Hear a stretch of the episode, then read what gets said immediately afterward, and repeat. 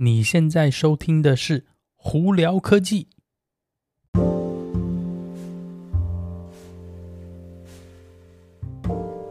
嗨，各位观众朋友，大家好，我是胡老板，欢迎来到今天的《胡聊科技》。今天美国洛杉矶时间十一月八号，哦，外头啊，真是，虽然说我们刚换完时间啊，就是那昨那个。那个这个周末呢，我们呃美国这边有多数的州呢，呃时间推后了，因为我们之前是那个日光节日时间嘛，现在不是了，所以推回去了。跟台湾呢，以洛杉矶这边来讲呢，台湾跟那个洛杉矶的时差现在变十六个小时了，所以有些朋友如果在做换算的话，要记得，我们那个美国这边晚一点点了。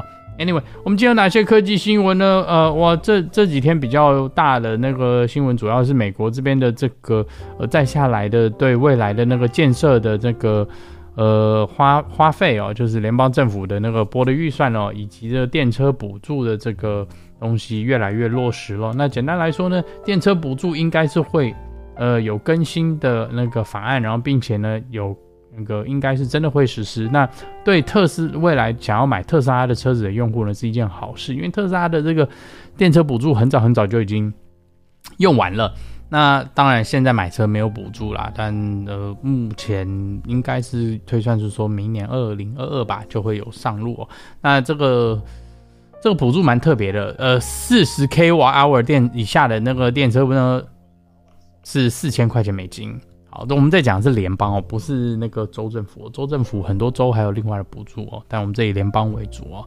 好，四十 k 瓦小时的电池哦，呃，四千块，比它大的话再多三千五，所以这样的话可以高达七千五哦。这个就是我们讲主要特斯拉的车主可以有的这个。呃，补助。不过呢，它是有上限的。比方说轿车的话，我记得没错，好像是五万五千块钱最多。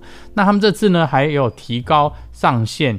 呃，比方说，呃，他要把之前我们讲的那个皮呃卡车啊，pickup truck，还有等等其他上限会拉高，有些甚至拉高到那个呃八万块钱美金哦。那这个其他部分呢？还有呢，就是包括有工会的那个车厂，就在美国制造的有工会的车厂呢，呃，它可以再多四千五。我觉得这个比较不公平啦，因为特斯拉它的工厂是美国，没错，车子是美国制造，但是它不是工会工厂啊。那你凭什么不给他四千五？这就是有一点政府在偏袒这些工会工会工厂哦。那你这边还有另外一个多五百块什么五那个。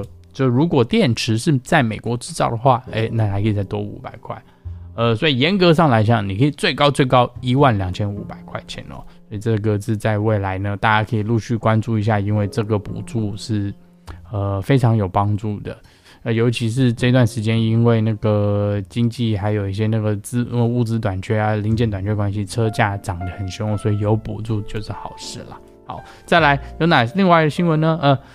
特斯拉的这个周末呢，FSD Beta 十点四呢，那终于下来了。那这个又是被那个延后大概一两天，主要也是碰到一些小问题了。那之后呢，这个 FSD Beta 十点四呢，会有什么样的呃更新，以及呃什么样的不同呢？我们会再拍影片放在 YouTube 上头给大家去看哦。呃，但我还是呵呵 还是保持着一个很客观的角度说，以现阶段的这个软体呢，它开车还是像一个新手小屁孩。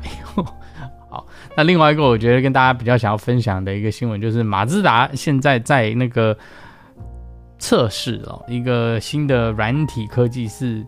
如果驾驶途中开车的时候有一些突发状况，比方说呃心脏病，或者说晕过去了，或者种种问题导致说驾驶已经没有在开车情况下，那车子该怎么办呢？以现阶段的这个全自动驾驶、辅助驾驶的话，他们其实并没有应对措施哦。那马自达的想法是做呃说法是说，哎，他们要他的这个系统呢是可以侦测到说人如果有。驾驶有突发状况，比方说晕过去了，那车子呢会开到最近的安全点，比方说，呃，他如果看到路肩有空间可以停的话，他会停，自动开到路肩哦，或者是哪里要转到小巷子这等等的，然后呢，之后再做评估，说是不是需要帮驾驶打叫，比方说那边那个救护车啊或警察来帮忙。我觉得这个是个好事啊，因为现阶段呢，呃。呃，全自动驾驶呢，我们离全自动驾真正全自动驾驶这个科技还是有一段时间啦。那这些呢，就进阶版的呢，要怎么样去应对紧急错那紧急事故，应该都还 OK。但是，那你如果驾驶昏过去呢？路上没有紧急事故啊，是驾驶发生紧急事故的话，那车子要怎么样应对？我觉得这个想法是非常好的。那再下来，我也蛮期待，就是说马自达会有怎么样的这个呃科技产生出来哦。所以呢，大家拭目以待喽。好，今天就跟大家分享到这里。大家如果有什么问题的话，可以经过 Anchor IG 或 Facebook 发简讯给我。有机会也可以到 Clubhouse 上头来跟我们聊聊天哦。有看 YouTube 朋友，直接搜寻 YouTube 上头搜寻胡老板，就可以找到我的频道喽。今天就到这里，我是胡老板，我们下次见喽，拜拜。